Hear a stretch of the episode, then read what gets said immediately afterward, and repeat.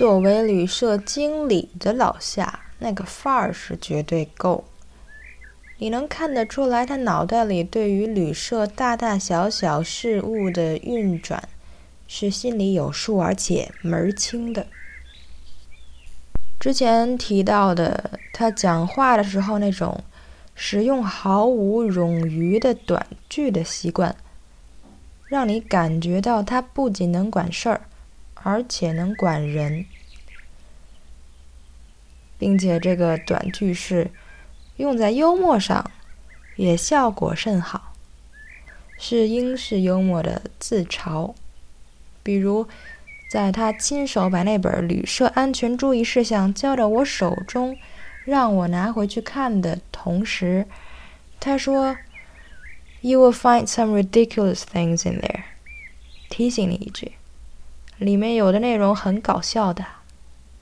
而事实证明，确实是这样。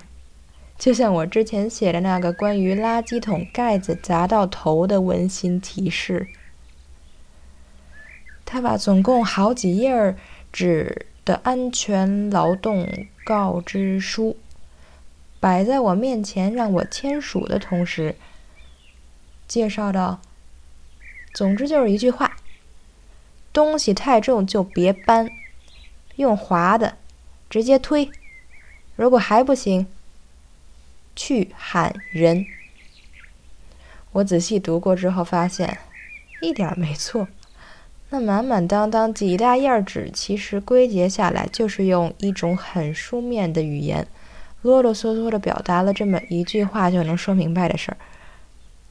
他在吐槽这些文书的时候，似乎完全不觉得自己作为经理，是不是至少也要为这些充满槽点的书面文件。负一点点责任呢？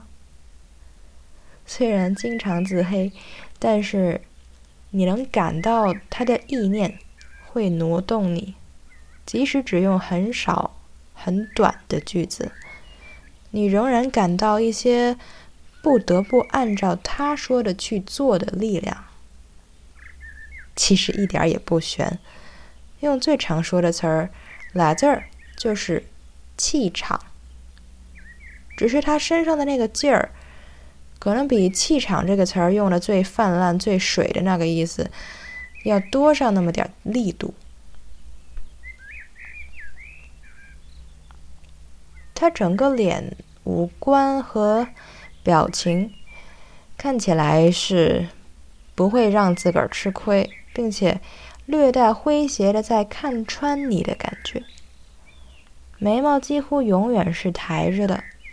不愿意落下来，可能是眼睛睁得太大，落下来就会被挤得没地儿。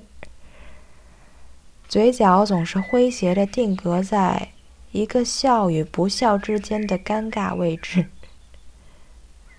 然而，尽管有那么多自嘲和冷幽默作为润滑和柔化剂，尽管他穿的是马甲短裤。